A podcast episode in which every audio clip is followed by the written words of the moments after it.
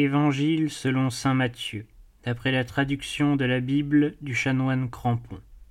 Chapitre 16 Les pharisiens et les sadducéens abordèrent Jésus, et, pour le tenter, ils lui demandèrent de leur faire voir un signe venant du ciel.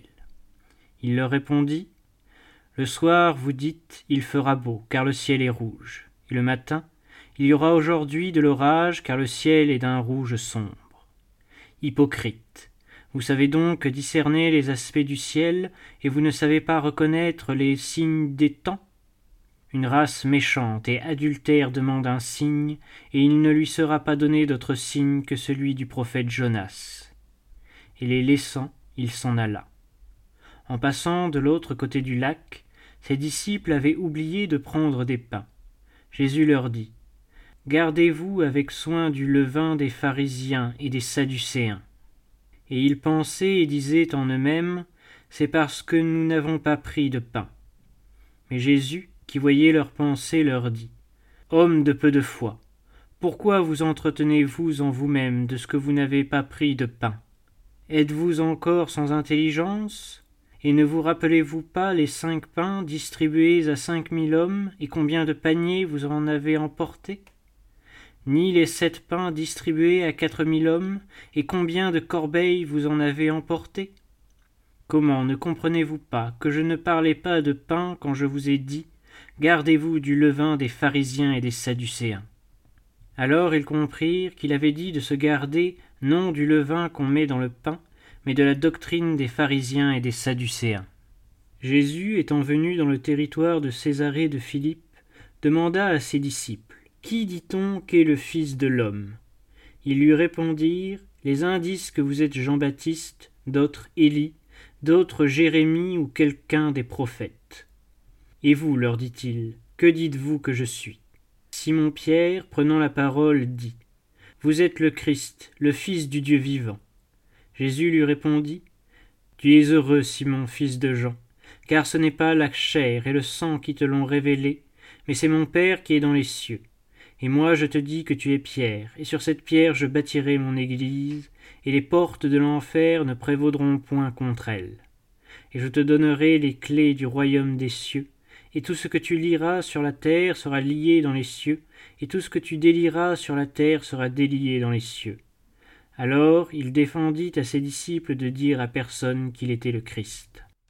Jésus commença dès lors à découvrir à ses disciples qu'il fallait qu'il allât à Jérusalem, qu'il souffrit beaucoup de la part des anciens, des scribes et des princes, des prêtres, qu'il fut mis à mort et qu'il ressuscita le troisième jour. Pierre, le prenant à part, se mit à le reprendre en disant À Dieu ne plaise, Seigneur, cela ne vous arrivera pas. Mais Jésus, se retournant, dit à Pierre Retire-toi de moi, Satan, tu mets un scandale, car tu n'as pas l'intelligence des choses de Dieu, tu n'as que des pensées humaines. Alors Jésus dit à ses disciples Si quelqu'un veut venir à ma suite, qu'il renonce à soi-même, qu'il prenne sa croix et me suive.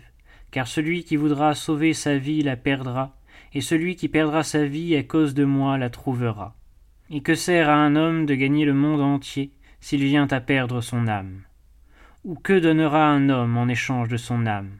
Car le Fils de l'homme doit venir dans la gloire de son Père avec ses anges, et alors il rendra à chacun selon ses œuvres. Je vous le dis en vérité, plusieurs de ceux qui sont ici présents ne goûteront point la mort qu'ils n'aient vu le Fils de l'homme venant dans son règne. Chapitre 17 Six jours après, Jésus prit avec lui Pierre, Jacques et Jean son frère, et les conduisit à l'écart sur une haute montagne et il fut transfiguré devant eux, son visage resplendit comme le soleil, et ses vêtements devinrent blancs comme la lumière. Et voilà que Moïse et Élie leur apparurent conversant avec lui. Prenant la parole, Pierre dit à Jésus Seigneur, il nous est bon d'être ici. Si vous le voulez, faisons-y trois tentes, une pour vous, une pour Moïse et une pour Élie. Il parlait encore lorsqu'une nuée lumineuse les couvrit et du sein de la nuée une voix se fit entendre, disant Celui-ci est mon fils bien-aimé, en qui j'ai mis toutes mes complaisances, écoutez-le. En entendant cette voix, les disciples tombèrent la face contre terre et furent saisis d'une grande frayeur. Mais Jésus, s'approchant, les toucha et leur dit Levez-vous, ne craignez point. Alors, levant les yeux, ils ne virent plus que Jésus seul. Comme ils descendaient de la montagne, Jésus leur fit ce commandement. Ne parlez à personne de cette vision, jusqu'à ce que le Fils de l'homme soit ressuscité des morts. Ses disciples l'interrogèrent alors et lui dirent Pourquoi donc les scribes disent-ils qu'il faut qu'Élie vienne auparavant? Il leur répondit Élie doit venir, en effet, et rétablir toutes choses. Mais je vous le dis, Élie est déjà venu. Ils ne l'ont pas connu. Ils l'ont traité comme ils ont voulu. Ils feront souffrir de même le Fils de l'homme. Les disciples comprirent alors qu'il leur avait parlé de Jean-Baptiste.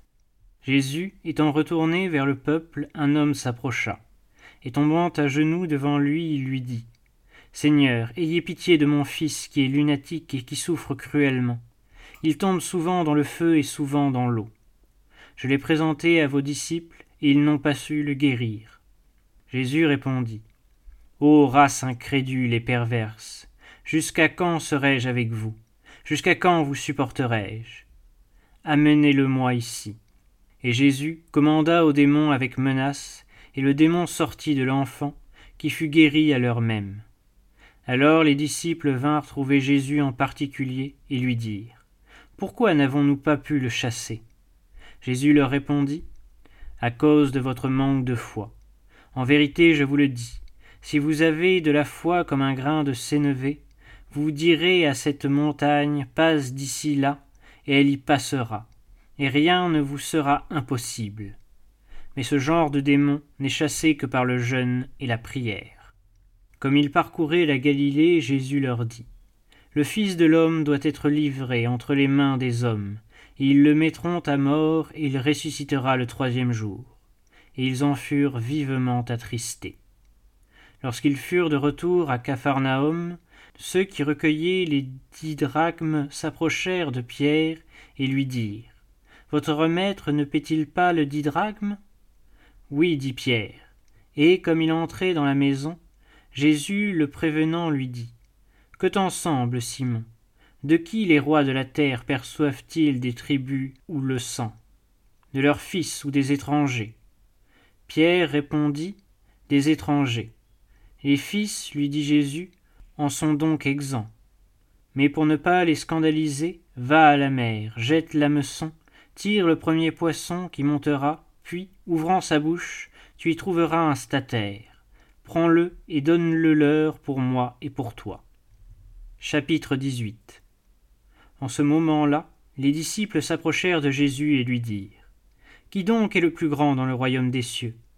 Jésus, faisant venir un petit enfant, le plaça au milieu d'eux et leur dit Je vous le dis en vérité, si vous ne vous changez de façon à devenir comme les petits enfants, vous n'entrerez point dans le royaume des cieux. Celui donc qui se fera humble comme ce petit enfant est le plus grand dans le royaume des cieux. Et celui qui reçoit en mon nom un petit enfant comme celui-ci, c'est moi qui le reçois. Mais celui qui scandalisera un de ces petits qui croient en moi, il vaudrait mieux pour lui qu'on lui attachât au cou la meule qu'un âne tourne et qu'on le précipitât au fond de la mer. Malheur au monde à cause des scandales. Il est nécessaire qu'il arrive des scandales, mais malheur à l'homme par qui le scandale arrive. Si ta main ou ton pied est pour toi une occasion de chute, coupe-les et jette-les loin de toi. Il vaut mieux pour toi entrer dans la vie mutilé ou boiteux que d'être jeté, ayant deux pieds ou deux mains dans le feu éternel. Et si ton œil est pour toi une occasion de chute, arrache-le et jette-le loin de toi. Il vaut mieux pour toi entrer dans la vie avec un seul œil que d'être jeté ayant deux yeux dans la géhenne du feu. Prenez garde de mépriser aucun de ces petits, car je vous dis que leurs anges dans le ciel voient sans cesse la face de mon Père qui est dans les cieux. Car le Fils de l'homme est venu sauver ce qui était perdu.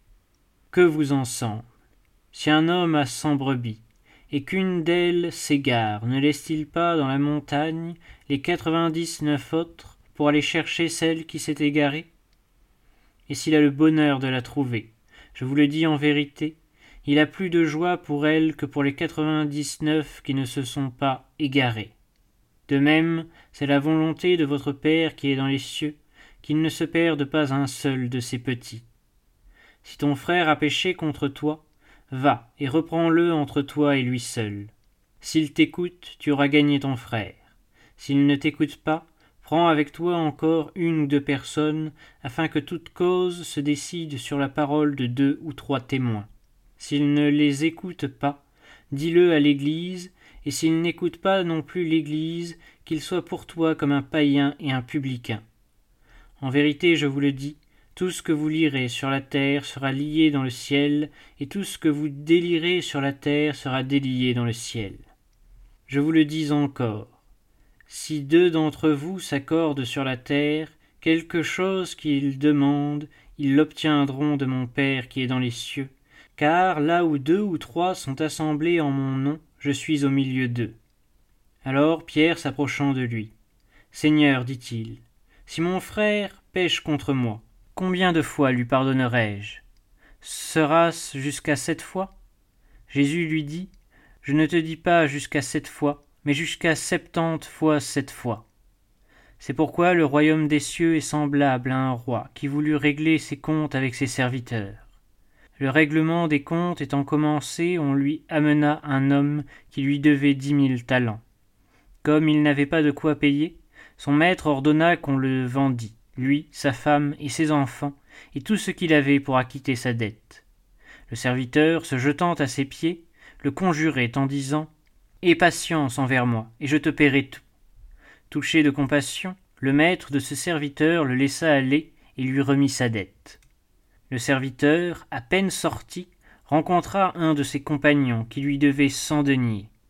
Le saisissant à la gorge, il l'étouffait en disant Paie ce que tu me dois.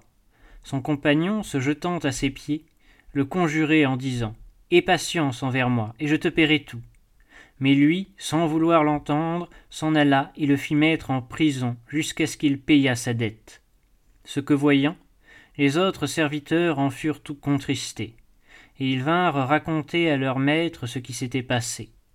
Alors le maître l'appela et lui dit Serviteur méchant, je t'avais remis toute ta dette, parce que tu m'en avais supplié.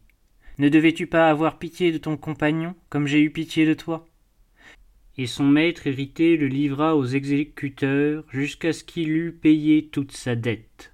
Ainsi vous traitera mon Père céleste, si chacun de vous ne pardonne à son frère du fond de son cœur.